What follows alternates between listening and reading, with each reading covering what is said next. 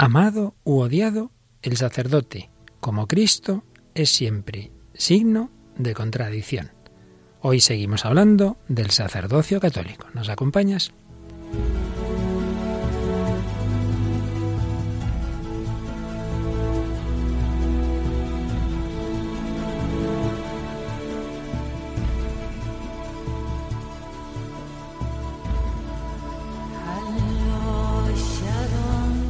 El hombre de hoy y Dios, con el padre Luis Fernando de Prada.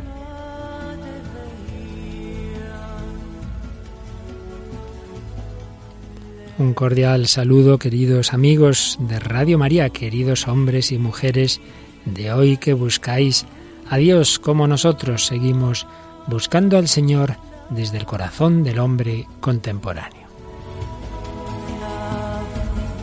Y hoy recuperamos a una mujer contemporánea que tiene mucho trabajo, pero que no perdemos para el hombre de hoy Dios. Tamara Blandino, muy buenas Tamara, ¿qué tal estamos? Buenas, buenas a toda la familia de Radio María. Muy bien, por aquí de nuevo, con ganas de, de seguir hablando de lo que comenzamos el programa anterior.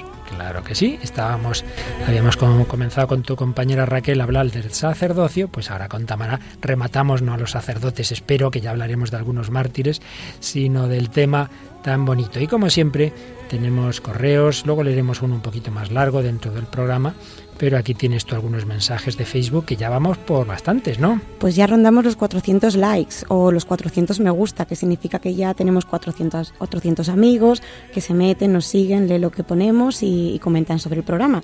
Entre ellos he, he traído aquí algunos que os voy a leer. Nacho Fernández Esteban dice, siempre hay que pedir por los sacerdotes para que el Señor los fortalezca en la fe y envíe nuevos obreros a su mies. Y por su santidad, pues es un sacerdote santo da muchos frutos de santidad en su comunidad y en la Iglesia. Así es, gracias Nacho. Manuel Toscano Serrano dice, gracias a todos los sacerdotes, vosotros sois nuestra referencia para llegar a Cristo. El Señor os bendiga y os renueve cada día en vuestra vocación y entrega a la Iglesia.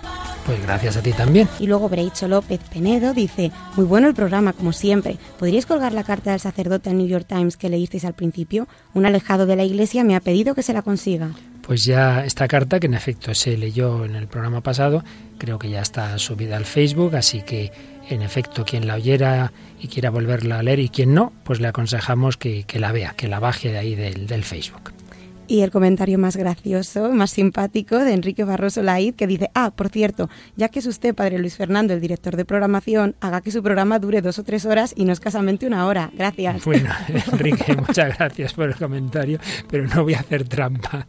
Ay, estaría un poco feo, el que parte y reparte se queda con la mejor parte. Gracias a Dios hay muchos programas muy buenos en Radio María y nos vamos ajustando. Y además, como tenemos toda la... Todavía no, no, me he echado ni me han echado, pues... Pero sí que es cierto que a nosotros también se nos hace corto, ¿eh? Eso sí Todo que hay es que verdad. Eso sí que es verdad, Tamara.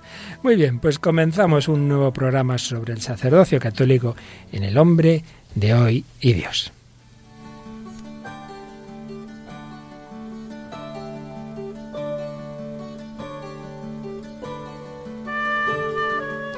Y hoy este primer comentario vamos a dedicarlo a unos jóvenes que no llegaron, a excepción de alguno, a ser sacerdotes porque fueron martirizados antes, antes de poder llegar a ese fin que buscaban, además de su vida religiosa claretiana. Nos referimos a los mártires de Barbastro, aquellos jóvenes claretianos que en agosto de 1936 dieron la vida por Cristo, como refleja de una manera muy bella y muy recomendable de ver la película Un Dios prohibido, que os aconsejamos. Y además es que se ve claramente el sentido religioso, no son mártires de la guerra civil, son simplemente mártires por Cristo, como lo fueron muchos hombres y mujeres en esos terribles años 20, 30, 40, de las ideologías, de la Segunda Guerra Mundial, del nazismo, del comunismo, en fin, en muchas naciones, en muchos países hubo persecución y eso ocurrió también en España en esos años. Pues bien, eh, es impresionante, es impresionante cómo esos jóvenes claretianos que estaban en, encerrados en el salón de actos del colegio de las escuelas pías, pues iban poco a poco sacándoles y matándoles.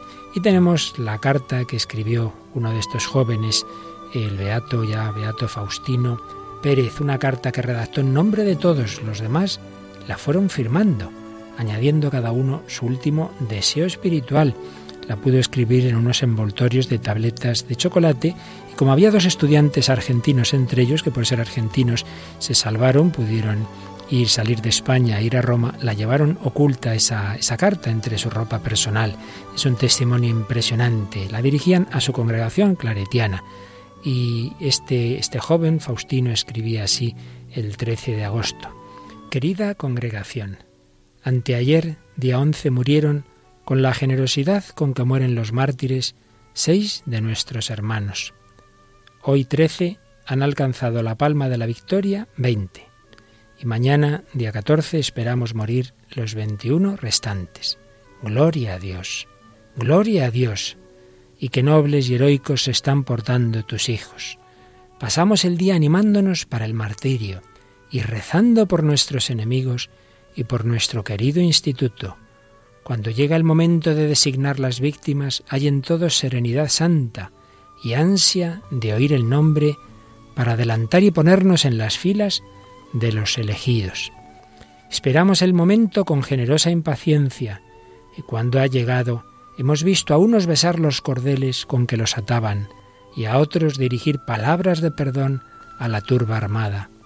Cuando van en el camión hacia el cementerio les oímos gritar Viva Cristo Rey.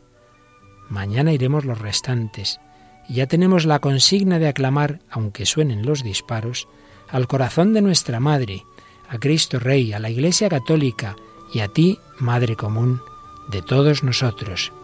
Me dicen mis compañeros que yo inicie los vivas y que ellos ya responderán. Yo gritaré con toda la fuerza de mis pulmones y en nuestros clamores entusiastas, adivina tú, querida congregación, el amor que te tenemos, pues te llevamos en nuestros recuerdos hasta estas regiones de dolor y muerte.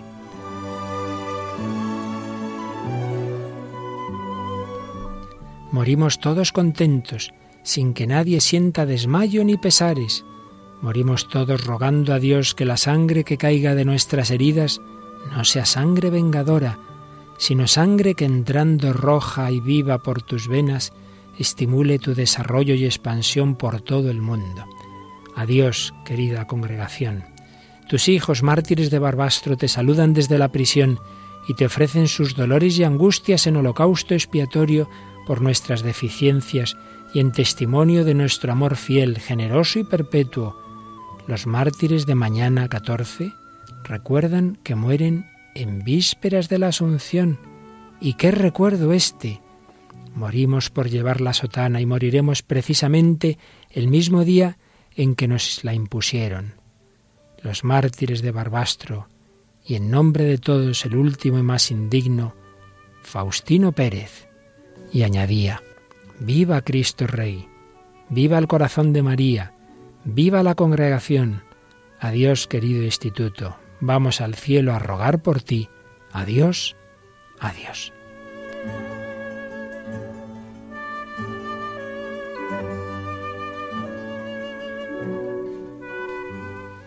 Bueno, impresionante carta, ¿verdad, Tamara? Creo que ya habíamos leído algunas cartas así cuando estuvimos hablando, por ejemplo, de la tragedia de Auschwitz, ¿no fue ahí cuando había un sacerdote que les acompañó hasta el último momento y también el padre Colbe y además, hemos, hemos leído historias similares que y además fíjate me estaba dando cuenta que el padre Colbe murió un 14 de agosto precisamente la víspera de la Asunción, en su caso unos años después, en 1941 o 42, pero un 14 de agosto, víspera de la Asunción. Y este último grupo de jóvenes claretianos moría también, 14 de agosto del 36.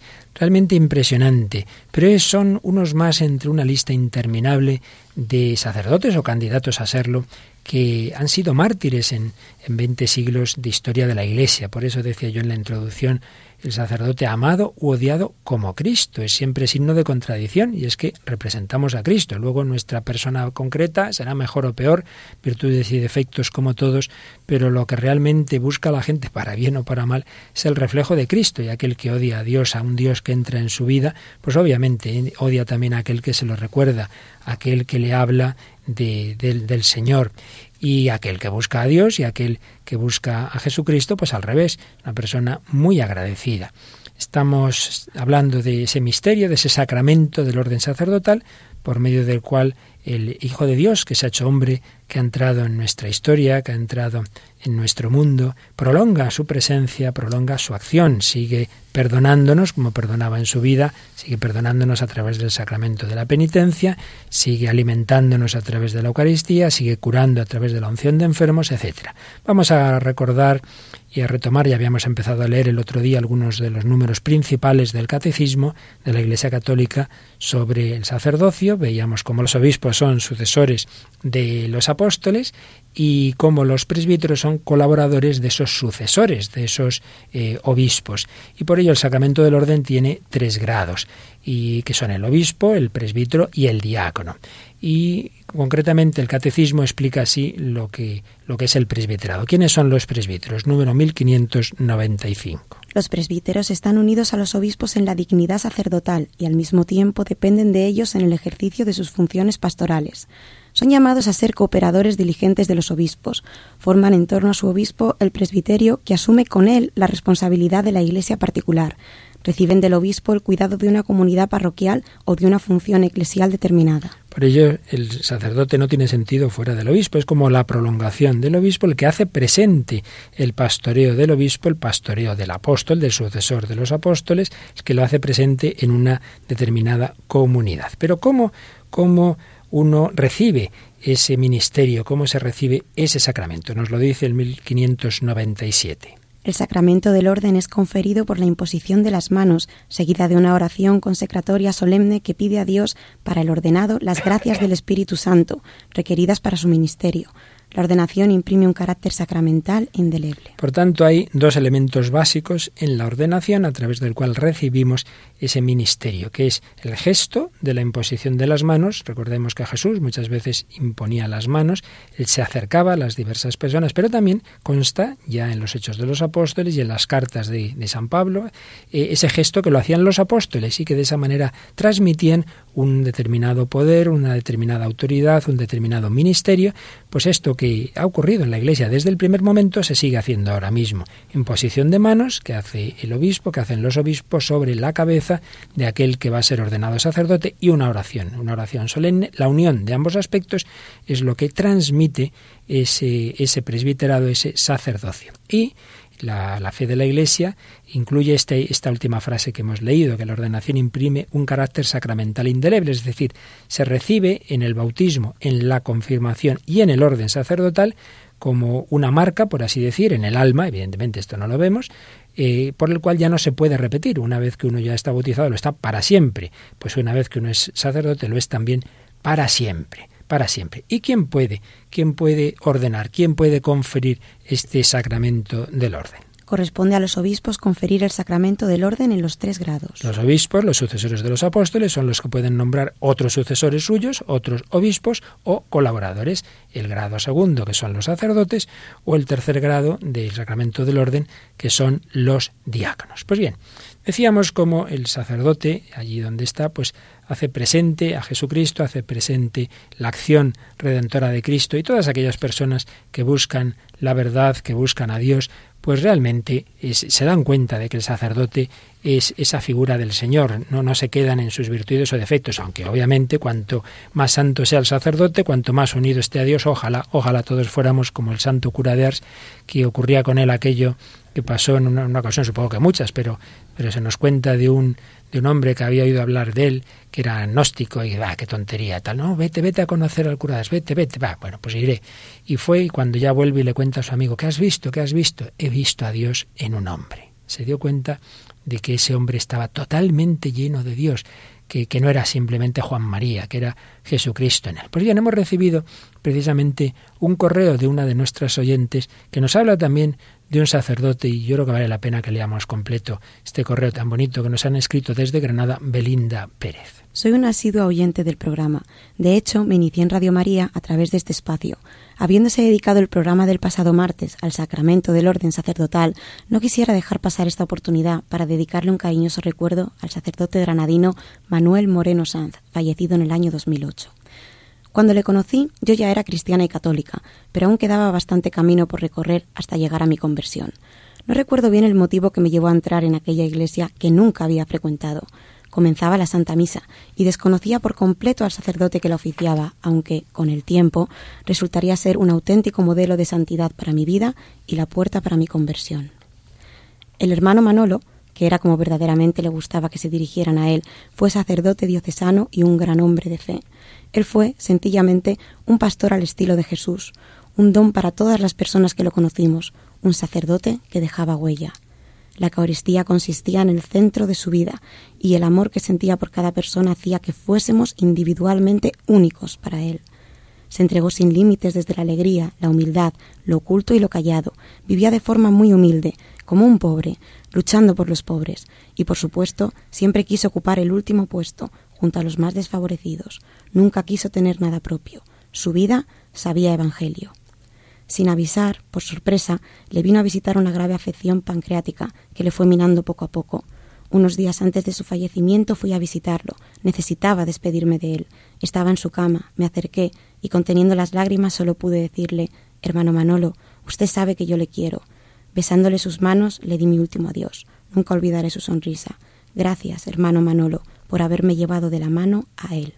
Pues gracias también a Melinda por este testimonio tan bonito. Y estoy seguro que millones de personas firmarían cosas parecidas sobre el cura de su pueblo, sobre aquel eh, sacerdote que, que, les dio catequesis, que les dio la comunión, sobre aquel capellán del colegio, etcétera, etcétera. ¿No te parece, Tamara? Claro que sí. Yo, de hecho, hace algunos programas ya mencioné a, al sacerdote que me bautizó y que me dio la comunión, el padre Alejandro, que le quiero muchísimo. Y sí, definitivamente yo creo que eso nos pasa a todos. Pues si te parece, bueno, una, una, una región del mundo donde se quiere siempre, yo creo que más, bastante más que en Europa, a los sacerdotes es Hispanoamérica. Y de allí nos has traído un grupo ya veterano que tiene una canción muy bonita sobre los sacerdotes. ¿Qué grupo nos pues traes? sí, mira, me refiero al grupo Los Guasos Quincheros, un grupo chileno de Caray, música qué nombrecito, sí, Los sí, y- Guasos y, Quincheros. Y tiene historia. este es un grupo chileno de música folclórica, boleros y popular. Sus integrantes actualmente, y digo actualmente, son Benjamín Maquena, Antonio Antochich, Ricardo Videla y Rodrigo Cegers. Hasta junio de 2013, su título 75 años vendió 15.000 copias en Chile y se convirtió en el octavo álbum chileno más vendido en formato disco físico durante el siglo XXI. No está mal. Son un buen grupo. ¿Por qué te he dicho lo de actualmente? Porque el grupo original fue formado en 1937 Bueno. por varios integrantes, que no te voy a decir ahora No, todos no. los nombres porque son muchos, pero eh, tenían el nombre de los quincheros. A ver, explícanos qué es eso de quinchero. Pues mira, este nombre hace referencia al entramado de caña o bambú recubierto con barro contra el cual se ataja el ganado durante el rodeo. Vamos, Madre mía. costumbre de allí, de Chile. Y tuvieron este nombre hasta el 57, que fue cuando lo cambiaron por los cuatro guasos. Bueno, pues vamos a escuchar una canción dedicada al cura de mi pueblo, que es muy bonita, que es muy de ese estilo hispanoamericano.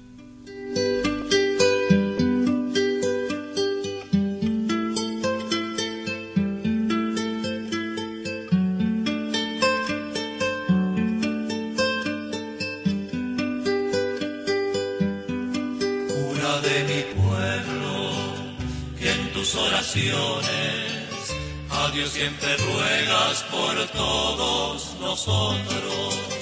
Cura de mi pueblo, cuando yo era un niño, me dabas santitos, me hacías cariño. Cura de mi pueblo, cuando yo era un niño, me dabas santitos, me hacías cariño.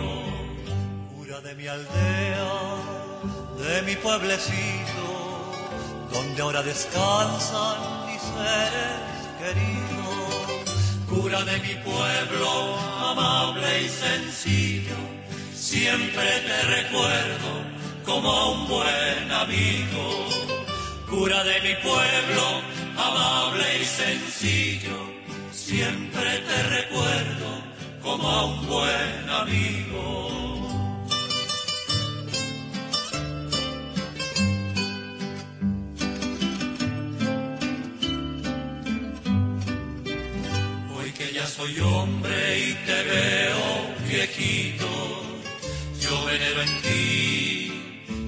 Tiempo ido, Dime mi buen cura, mi buen padrecito, tú que sabes tanto y tanto has oído.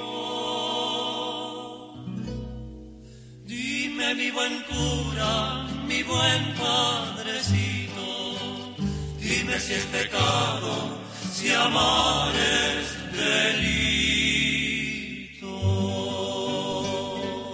Pues no, amar no es delito, al revés, amar con el corazón de Cristo, amar como Él nos ha amado. Él es el único verdadero sumo sacerdote, pero Él nos da a participar de su sacerdocio. Recordábamos la semana pasada que de una manera eh, común, el sacerdocio común a todo cristiano por su bautismo, pero de una manera peculiar, dándonos unos especiales poderes ministeriales en los sacramentos a través de ese sacerdocio ministerial. Y de ello estamos hablando aquí en Radio María, en El Hombre de Hoy Dios, Tamara Blandino y un servidor, Padre Luis Fernando de Prada.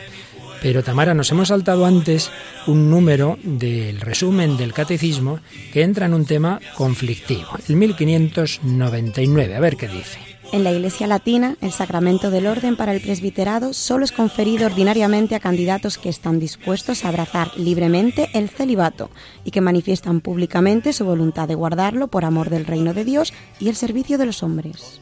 Así pues, aquí nos habla el catecismo del celibato. Tú que eres una mujer que está ahí en medio del mundo, ¿qué se piensa en este mundo nuestro de este tema? Pues se piensa que porque el sacerdote, para ser sacerdote, tiene que ser célibe. ¿Verdad? Porque hay curas en otras religiones, otras ramas, que están casados, los famosos pastores, ahí en Estados Unidos, y tienen sus familias, y hay mucha gente que dice, bueno, pero si un sacerdote, aunque tenga su familia, puede ser muy bueno y puede dedicarse a los demás. Muy bien, muy bien. Pues vamos a decir algo, no evidentemente agotar el tema que nos llevaría tres programas por lo menos, pero sí alguna palabra clarificadora. Bueno, en primer lugar, empecemos por clarificar los hechos. Y es que dentro de la Iglesia Católica hay dos grandes tradiciones, la Iglesia latina y la oriental, que es eh, también católica, claro, no me refiero a los ortodoxos, ¿no? sino a la oriental. Bueno, pues en ambas, en ambas, en distinto grado, pero en ambas se afirma lo siguiente, que es verdad que es distinto el carisma del sacerdocio del del celibato, es verdad que es distinto y por tanto puede haber sacerdotes casados, pero que también es verdad que hay mucha relación entre ambos carismas. En primer lugar, claro, mirando a la fuente de todo, que es Jesucristo. Jesucristo es sacerdote y Jesucristo es célibe.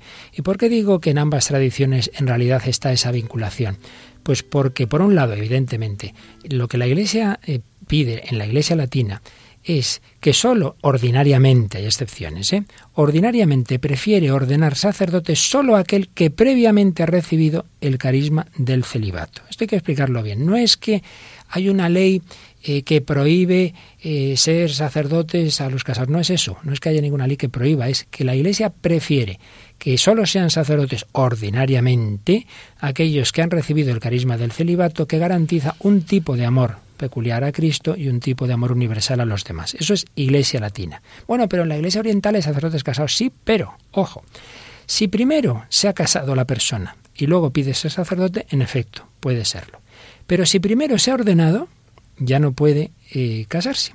Lo cual indica que también ellos ven como que hay algo ahí que que vincula el sacerdocio con el celibato. Pero aún más claro es lo siguiente, y es que los obispos en la Iglesia Oriental solo pueden ser célibes.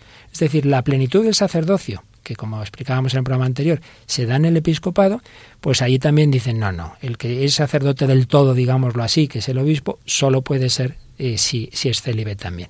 Entonces, en resumidas cuentas, que aunque es verdad que son carismas distintos y por tanto se pueden dar excepciones, bien bastante generales en la Iglesia Oriental en aquellos que primero se han casado, bien más minoritarias en, la, en el rito latino, en el que se dan casos, por ejemplo, tú mencionabas que en el mundo protestante hay pastores casados y muchas veces ocurre, cada vez está pasando más, que se convierten en la Iglesia Católica. Y dicen, ¿y no podría seguir yo siendo ser sacerdote en la Iglesia Católica? Y entonces, si hacen los pasos que tienen que hacer y son, si no era válida la ordenación, se les ordena y se les dispensa del celibato para que puedan seguir con su mujer, no van a dejarla ahí en la calle, ¿verdad? Puedan seguir con su mujer y sus hijos y a la vez pueden ser sacerdotes en la Iglesia Católica. Porque, repito, no es que sea absolutamente imprescindible, pero se ve que es máximamente conveniente. Primero, ¿Qué motivos hay? Pues mirad, en esto hay mucho magisterio de la Iglesia, pero sigue siendo el documento más completo, un documento ya antiguo, pero que repito sigue siendo muy interesante, del Papa Pablo VI. Eh, hemos celebrado precisamente los, los 50 años de que fue elegido como Papa y este documento es del año 1967. 24 de junio, precisamente, de 1967, escribe la encíclica Sacerdotalis Celibatus. Es una encíclica no muy larga, como está todo en Internet, que quiera que se la busque ahí, y y, ahí el Papa mm, partía de los problemas actuales. Era un Papa, como todo el mundo sabe, pues mm, que conocía perfectamente el mundo contemporáneo, sabía qué dificultades había, cuáles son las pegas que se suelen poner. Bueno, pues esto no aparece claramente en el Nuevo Testamento, pues los apóstoles estaban casados, pues los padres de la Iglesia no, no lo tienen esto claro.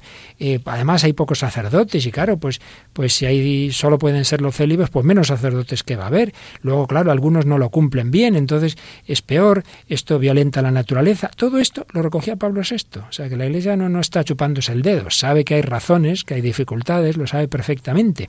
Pero a pesar de todo, seguía diciendo Pablo VI, seguimos prefiriendo, nos, nos parece que es mejor en su conjunto eh, mantener este, este espíritu de que sólo sean ordenados sacerdotes los que han recibido ese carisma del celibato. ¿Por qué? Y daba tres grandes bloques de razones, tres significados fuertes que tiene el celibato. Ante todo, lo, lo principal, por supuesto, el significado cristológico.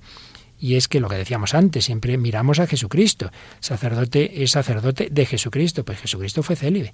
Su corazón estaba puesto en el Padre y así luego podía amar a todos los hombres de la misma forma. Porque claro, si uno está casado con su mujer y, con su, y tiene sus niños, no va a amar igual a su mujer que a la del vecino, ya se entiende, que es algo distinto, ¿verdad? Mientras que el que tiene su corazón unido de una manera celibataria con el Señor, pues ese es su amor indivisible, es su amor esponsal, eso es lo que equivaldría al esposo o la esposa. Y luego a los demás, pues con un corazón pastoral, con un corazón paterno, pues de una manera universal y, no decir, bueno, a mis cuatro niños tengo que quererles más que a los demás de la catequesis. ¿Ves? Entonces, en primer lugar, siempre el significado cristológico. Segundo, significado eclesiológico. Pues el Papa desarrollaba muchos puntos, pero por decirlo de una manera sencilla y práctica, es un poquito difícil que uno se entregue a la iglesia, que uno pueda estar en 40 sitios, que uno pueda llegar a las tantas eh, a su casa, que uno pueda irse a misiones si tiene una familia. Siempre limita bastante, limita bastante. Por tanto, significado eclesiológico. Y tercero, significado escatológico, que esto se nos escapa más en nuestra época de poca fe. Y es que a fin de cuentas, todos estamos llamados a la vida eterna y en la vida eterna no va a haber matrimonio, hay unión esponsal de todos con Cristo. Entonces el celibato anticipa lo que va a ser la vocación de todos. Al final en la vida eterna todos seremos como monjes, Tamara, ¿entiendes? Bueno, pues mejor, mejor ir asumiéndolo ya. Exactamente, ir asumiéndolo. Bueno, aquí evidentemente hemos dicho unas pinceladitas y ya digo que esto está muy desarrollado en este gran documento Sacerdotalis Celibatus, encíclica de Pablo VI en 1967. Luego Juan Pablo II insistió mucho en el tema, en diversos documentos, Benedicto XVI, y el Papa Francisco todavía no ha dado tiempo a decir mucho del, del tema, pero evidentemente sigue en esa línea. Por tanto, tiene su sentido, sabemos que no es un dogma de fe, por poder podría cambiar, pero todo hace pensar que la Iglesia va a mantener este espíritu porque hay una máxima, se dice máxima, conveniencia teológica, una relación muy íntima, sin ser lo mismo, entre sacerdocio y celibato. ¿Entendido, Tamara? Yo creo que hay muchas razones que son muy lógicas, que son perfectamente, vamos, comprensibles y que hay mucha gente que se empeña en entenderlo porque, bueno, sabemos que hay un grupo que se empeña en llevar la contraria y en decir por qué la iglesia esto, por qué la iglesia lo otro y yo creo que es más por eso que... Sin duda. Hombre, y luego también en nuestra época se añade un factor, y es que vivimos una época terriblemente hedonista, terriblemente erotizada, y entonces la, gente no entiende que, que, se puede vivir sin sexo. Pues mire usted, no, no, no es tan esencial. ¿eh? Lo esencial es amar. Eso sí, que eso sí que tiene que estar claro. Una persona, si uno piensa que el célibe es un típico solterón amargado que no se ha casado no por una vocación, que también hay solteros como era Menéndez Pelayo, que eran por otro tipo de vocación intelectual, ¿no? Pero me refiero a esa persona, pues que dices, no, es que es una persona que pues que amargada y que quería casarse y no pudo y no sé qué. Claro, si, si uno piensa que todo el que no se casa es en ese sentido, entonces sería horroroso ser célibe, evidentemente, porque un sacerdote siempre quejumbroso, amargado y que siempre está enfadado con todo el mundo hombre, esto, esto, esto no funciona. No, es que no va por ahí. Lo que realmente realiza la persona es saberse amado y amar Y hay personas que sin estar casadas se saben muy amadas por Dios y aman, y aman, y no me refiero solo al sacerdote, pues tantas personas buenas en las parroquias, que aman a los pobres, que ayudan en cáritas, que ayudan en la catequesis, que ayudan a los niños y que realmente tienen un corazón lleno de amor. Esa persona se realiza, aunque no tenga una relación matrimonial, que es que nos parece que si uno no tiene su parejita matrimonial ya, que no se puede vivir. Eso tenemos metido una mentalidad por un lado hedonista y por otro lado romántica, que os han metido a tu generación con tantas series y tantas pelis. Tanta película americana romántica. Bueno, Tamara, pues vamos a irnos a algo nada romántico, algo muy fuerte. Si empezábamos escuchando esa carta impresionante de los jóvenes claretianos, vamos ahora a escuchar algo que ya en Radio María eh, un servidor lo ha contado en una pincelada, pero que creo que en este programa sobre el sacerdocio viene muy bien que lo recojamos. El testimonio impresionante que nos dio, ya falleció, el padre jesuita Antón Luli. Ordenado sacerdote en 1946, un año después, en 1947, era arrestado y permanecería en las cárceles comunistas de su país, Albania, 42 años, hasta 1989. Daba ese testimonio en noviembre del 96 y dos años después moriría el 10 de marzo de 1998 en Roma con 88 años. Vale la pena que recordemos aquellas impresionantes palabras que dijo de su vida sacerdotal.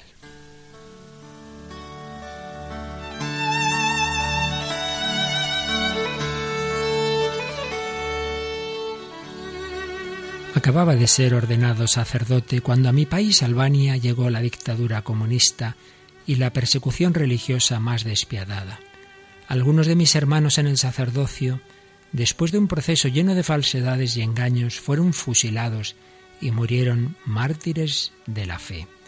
Así celebraron, como pan partido y sangre derramada, su última Eucaristía personal. Era el año 1947. A mí el Señor me pidió, por el contrario, que abriera los brazos y me dejara clavar en la cruz, y así celebrara en el ministerio que me era prohibido, y con una vida transcurrida entre cadenas y torturas de todo tipo, mi Eucaristía, mi sacrificio sacerdotal. El 19 de diciembre de 1947 me arrestaron con la acusación de agitación y propaganda contra el gobierno. Viví 17 años de cárcel estricta y muchos otros de trabajos forzados. Mi primera prisión en aquel gélido mes de diciembre en una pequeña aldea de las montañas de Scutari fue un cuarto de baño. Allí permanecí nueve meses. Me tenía que acurrucar sobre excrementos endurecidos y sin poder enderezarme completamente por la estrechez del lugar. La noche de Navidad de aquel año ¿Cómo podría olvidarla? Me sacaron de ese lugar y me llevaron a otro cuarto de baño en el segundo piso de la prisión.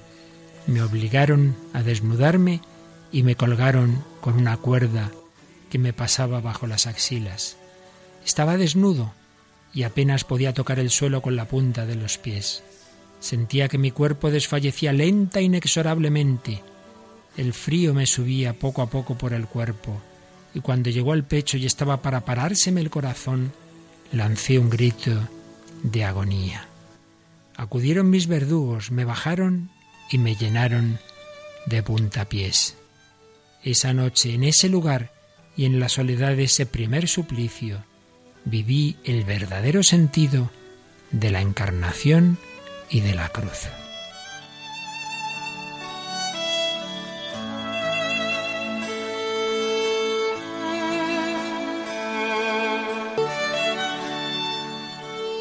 Con mucha frecuencia me torturaban con la corriente eléctrica, me metían dos alambres en los oídos. Era una cosa horrible. Durante un tiempo me amarraban las manos y los pies con alambres y me echaban al suelo en un lugar oscuro, lleno de grandes ratas que me pasaban por encima. Llevo todavía en mis muñecas las cicatrices de los alambres que se me incrustaban en la carne. Vivía con la tortura de permanentes interrogatorios acompañados de violencia física, Recordaba entonces los golpes sufridos por Jesús al ser interrogado por el sumo sacerdote. Pero en esos sufrimientos tuve a mi lado y dentro de mí la consoladora presencia del Señor Jesús, sumo y eterno sacerdote. a veces incluso con una ayuda que no puedo menos de definir como extraordinaria, pues era muy grande la alegría y el consuelo que me comunicaba.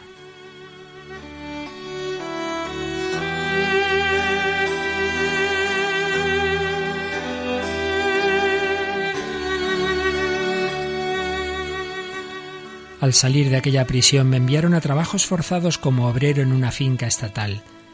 Me pusieron a trabajar en la recuperación de los pantanos. Era un trabajo fatigoso y con la poca alimentación que teníamos se nos reducía a gusanos humanos. Cuando uno de nosotros caía extenuado, le dejaban morir. Pero en aquella etapa logré decir misa de manera clandestina. Conseguí un poco de vino y algunas formas, pero no podía confiar en nadie, ya que si me descubrían, me hubieran fusilado. En este trabajo en los pantanos estuve 11 años. El 30 de abril de 1979 me arrestaron por segunda vez. Me daba cuenta de que me dirigía a un nuevo calvario, pero de improviso la desolación dio paso a una extraordinaria experiencia de Jesús. Era como si Él estuviera allí presente. Fue determinante para mí comenzaron de nuevo las torturas y otro proceso. El 6 de noviembre de 1979 me condenaron a morir fusilado, pero dos días después la pena de muerte fue conmutada por 25 años de prisión. Prácticamente he conocido la libertad a los 80 años, cuando en 1989 pude celebrar la primera misa en libertad. Nunca he guardado rencor hacia los que, humanamente hablando, me robaron la vida. Después de la liberación me encontré por casualidad en la calle con uno de mis verdugos. Sentí compasión por él. Fui a su encuentro y lo abracé.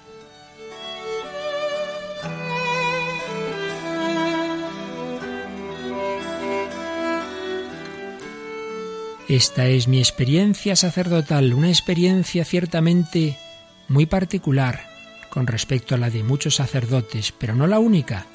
Son millares los sacerdotes que en su vida han sufrido persecución a causa de Cristo. Experiencias diversas, pero todas unificadas por el amor. El sacerdote es ante todo una persona que ha conocido el amor, un hombre que vive para amar, para amar a Cristo y para amar a todos, en Él, en cualquier situación de vida, incluso dando la vida. Pero hoy, contemplando la gloria de María en el cielo y pensando que también a nosotros se nos ofrece esta gloria futura con Dios, no puedo hacer otra cosa que dirigirme a vosotros con las palabras de San Pablo, porque estimo que los sufrimientos de la vida presente no son comparables con la gloria que ha de manifestarse en nosotros. Contemplamos la gloria de María en el cielo, permanecemos fieles en pie, con fuerza y dignidad, cerca de la cruz de Jesús. ¿Quién nos podrá separar de este amor? Este es el verdadero mensaje de mi experiencia de vida. En todos los momentos, nosotros salimos vencedores gracias a aquel que nos amó.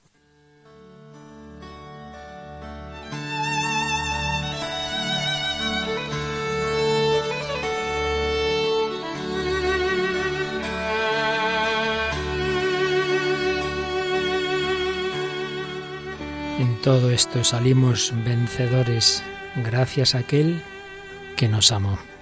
Era el testimonio del padre Antón Luli, jesuita albanés, casi 50 años en las cárceles comunistas. En este programa de Radio María, El Hombre de Dios, estamos hablando de ese sacerdocio, de ese sacramento por el que Jesucristo configura a hombres débiles como los demás, pero de los cuales puede sacar como en este jesuita, esa santidad, esa configuración con él tan grande para aguantar tantos años esa prisión sin hundirse, sin odiar, perdonando y amando.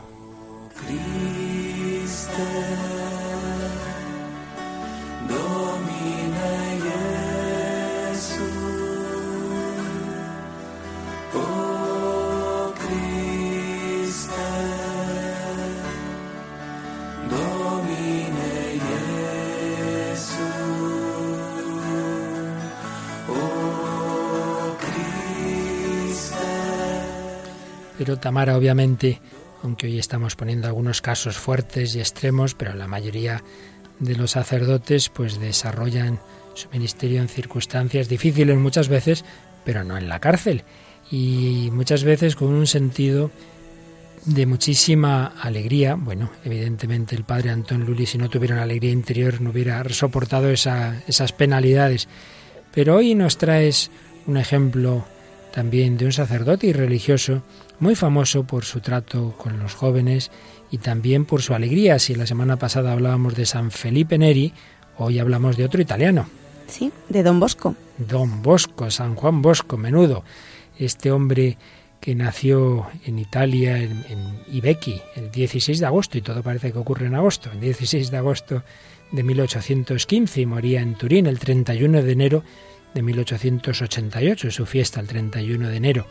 Pues fue un sacerdote y educador italiano maravilloso que fundó la congregación salesiana, y aunque se la funda él, pero toma el nombre de San Francisco de Sales porque se inspira en su espíritu.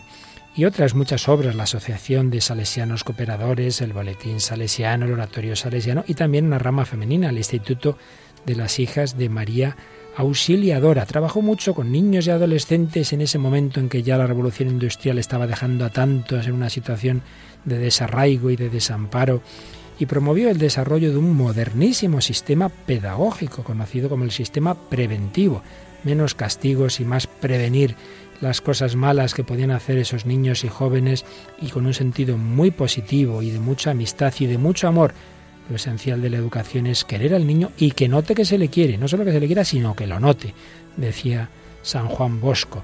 Promovió la construcción de obras educativas al servicio de la juventud más necesitada en Europa y en América Latina.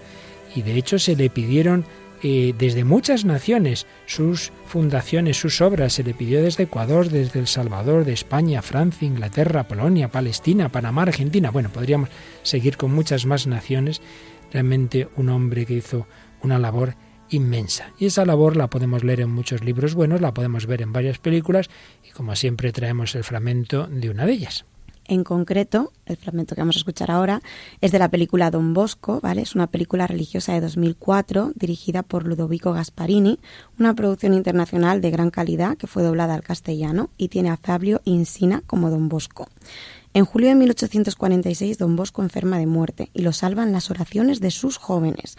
A partir de este momento, la película recorre los acontecimientos más destacados de su vida, desde su humilde origen, su vocación sacerdotal, su dramático encuentro con los jóvenes delincuentes y encarcelados y algunos muchachos abandonados en las calles de Turín, hasta la creación del oratorio y la fundación de la Congregación de los Salesianos, extendida hoy por todo el mundo. Así es. Pues bien, vamos a escuchar de esta película que es de las que recomendamos vehementemente. Esto, como tantas otras, como la que recordábamos la semana pasada, fue en primer lugar una serie en la televisión italiana, pero luego se, se convirtió, se redujo en, en una película que se puede adquirir en DVD y que vale la pena. La verdad es que es muy, muy recomendable. Pues escuchamos una escena en la que don Bosco está hablando con otro sacerdote que luego llegará a ser obispo y este otro sacerdote le dice, hombre, que tú tienes muchas cualidades, tú puedes ir aquí, tú puedes ir allí. Escuchamos este diálogo entre los dos. Piénsalo bien, Juan. Los Fasios son una familia muy rica y tienen mucho poder político. Si en el futuro decidieras ir a Roma, ellos te ayudarían. Mi futuro, Lorenzo, no está en Génova. Y tampoco está en Roma. Mi futuro está aquí. En Turín. ¿Haciendo qué? Nunca había visto tantos jóvenes solos y abandonados. Sin trabajo, sin casa. Sin nadie que les ayude. He visto cómo viven. Y he visto la desesperación. En sus ojos. Oye, tú eres un hombre inteligente, Juan. Podrías apuntar más alto, lo sabes, ¿verdad? Lo único que de verdad me interesa es dedicar la vida a esos chicos. Para eso me hice sacerdote.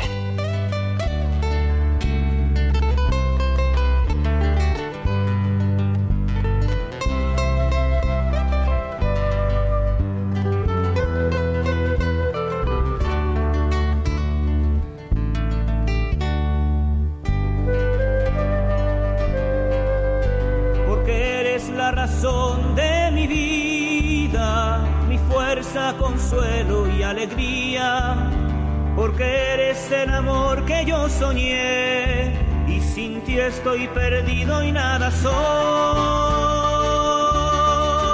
Aquí estoy, Señor, toma mi vida. Sacerdote para siempre quiero ser.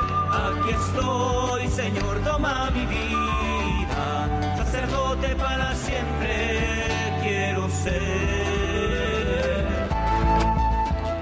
Aquí estoy, Señor, toma mi vida, sacerdote para siempre. Quería ser don Bosco al servicio de los más necesitados, al servicio de esos niños, de esos adolescentes. No quería serlo para tener importancia, no quería serlo para conseguir nada, sino para servir. Sacerdote para siempre quiero ser. La inmensa mayoría de los sacerdotes, ese es su planteamiento, siempre como en todo lo humano, pues hay tentaciones que nos pueden afectar y a veces, por desgracia, quien ha usado el sacerdocio para subir, para hacer carrera, el carrerismo del que nos han hablado también los papas, del que Juan Pablo II eh, avisó que había que tener cuidado en la propia curia vaticana y el Papa Francisco lo ha repetido. Pero eso es la excepción. Es difícil hoy día, en, este, en esta época, no digo quizá en otras, pero en esta, que uno se quiera ser sacerdote para progresar humanamente, cuando más bien todo va contra corriente. Don Bosco quería serlo para servir, para dar el amor que Dios le había dado a aquellos con los se encontraba y particularmente a aquellos adolescentes abandonados. Con su fuego al mundo entero abrazaré y no importan ya las dudas y el temor, tu amor todo lo puede y venceré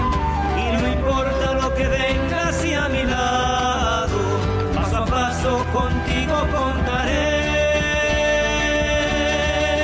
Aquí estoy, Señor, toma mi vida, sacerdote para siempre quiero ser.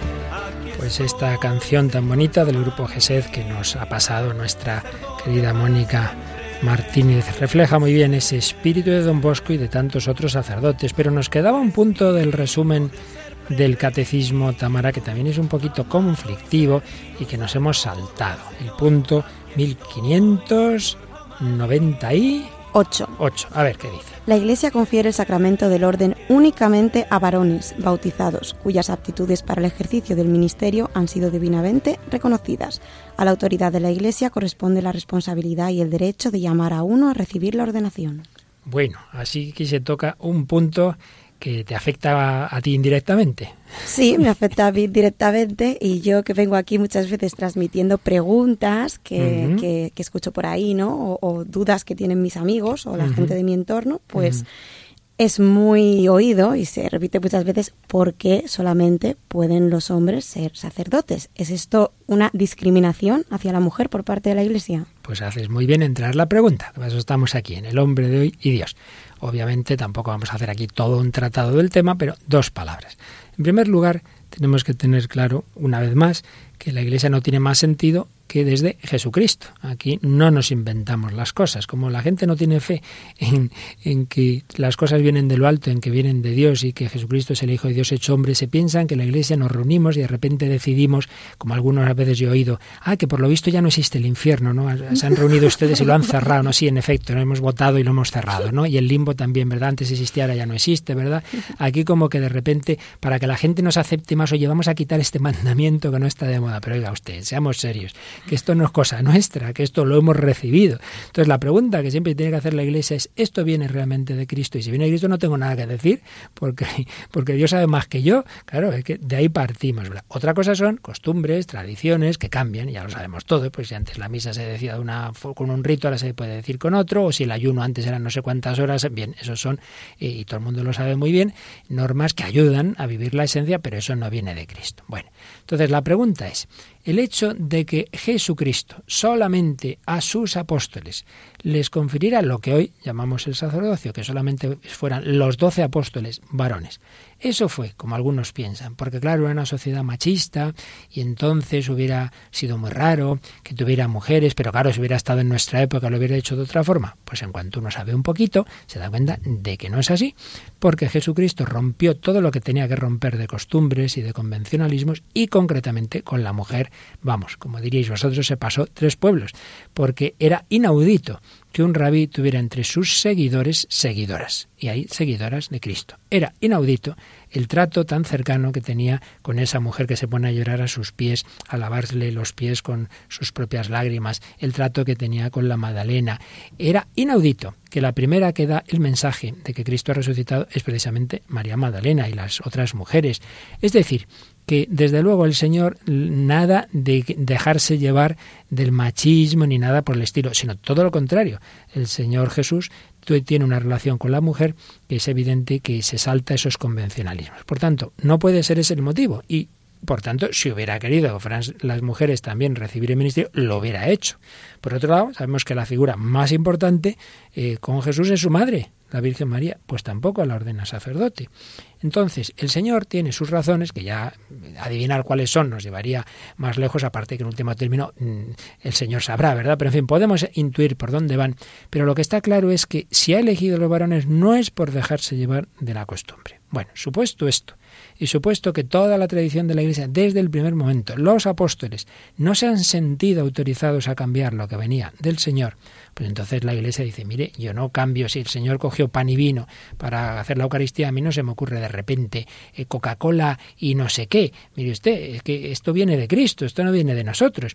Pues el Señor, de una manera consciente y deliberada, escogió para unas tareas a unos, para otras tareas a otros. La persona más importante de la Iglesia es una mujer, es la Virgen María, pero no es sacerdote, no es un tema de discriminación, es un tema de funciones, es un tema de ministerios y que, repito, como la Iglesia no es una asamblea democrática en que de repente decidimos lo que está bien y lo que está mal, sino recibimos la doctrina que nos viene de lo alto, por eso no podemos cambiarla.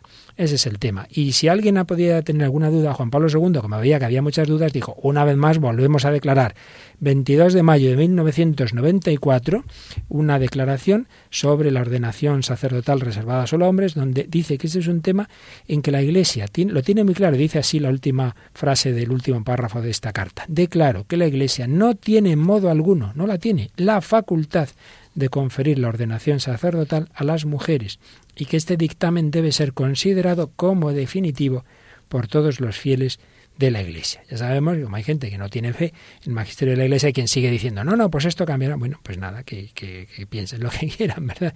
Los que tenemos fe en que cuando el Papa se pronuncia de una manera definitiva, es que es definitiva, sabemos que es por algo, que esto no es porque sí, que esto viene de lo alto. Así que bueno, yo creo que hemos dicho ya bastantes cosas hoy y vamos a ir acabando ya nuestro programa, pues agradeciendo al Señor ese misterio de que somos hombres débiles, pecadores, pero en los cuales actúa Él, actúa Jesucristo.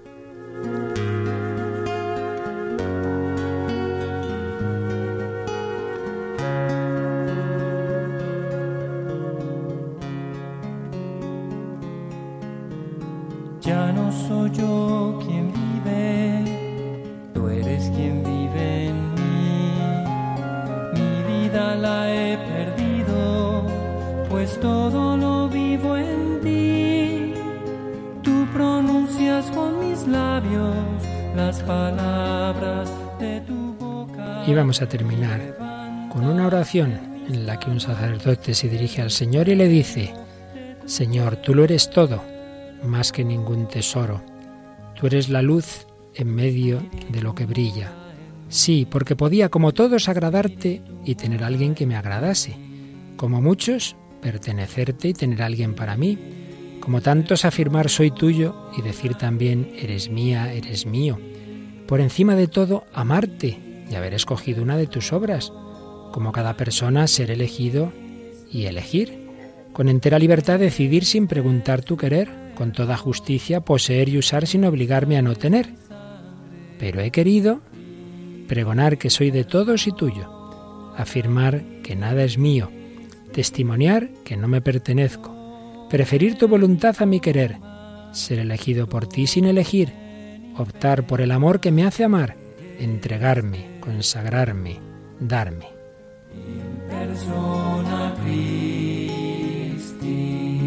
Y ahora descubro que al darme todos participan, al pertenecerte muchos poseen, al seguirte tantos se liberan, al elegirte algunos me prefieren, me separas y las multitudes me cercan.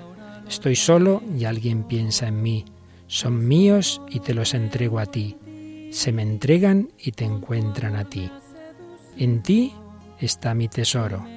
A ti vuelvo mi corazón. Señor, por todos los que me diste, manténme fiel, consérvame feliz. Solo quiero conocerte y solo para ti vivir.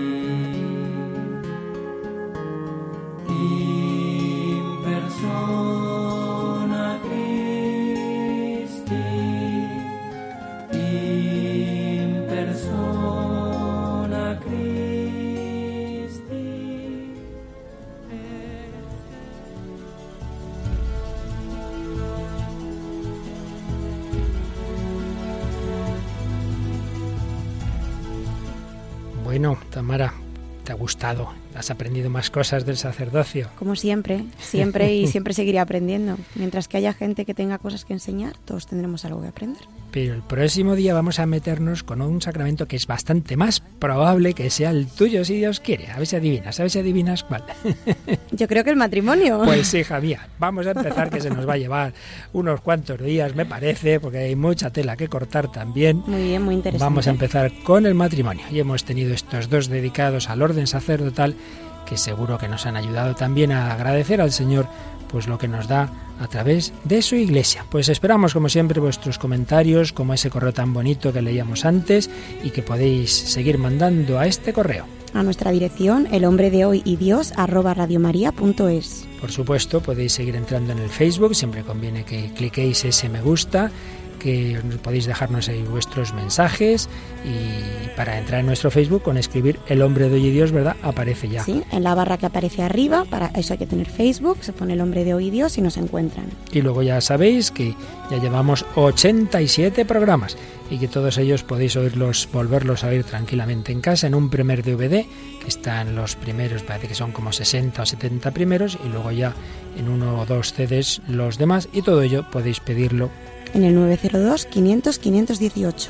Y también podéis bajaros, iros bajando los programas individualmente desde el podcast de la página web de Radio María, www.radiomaria.es. Pues nada, próximo día entramos en ese sacramento del matrimonio y hoy os pedimos una especial oración por todos nosotros sacerdotes para que sigamos fieles a esa llamada que el Señor nos hizo. Gracias a Tamara Blandina, a Mónica Martínez en el control y en las sugerencias musicales y a todos vosotros, queridos amigos, queridos oyentes de Radio María, que el Señor os bendiga.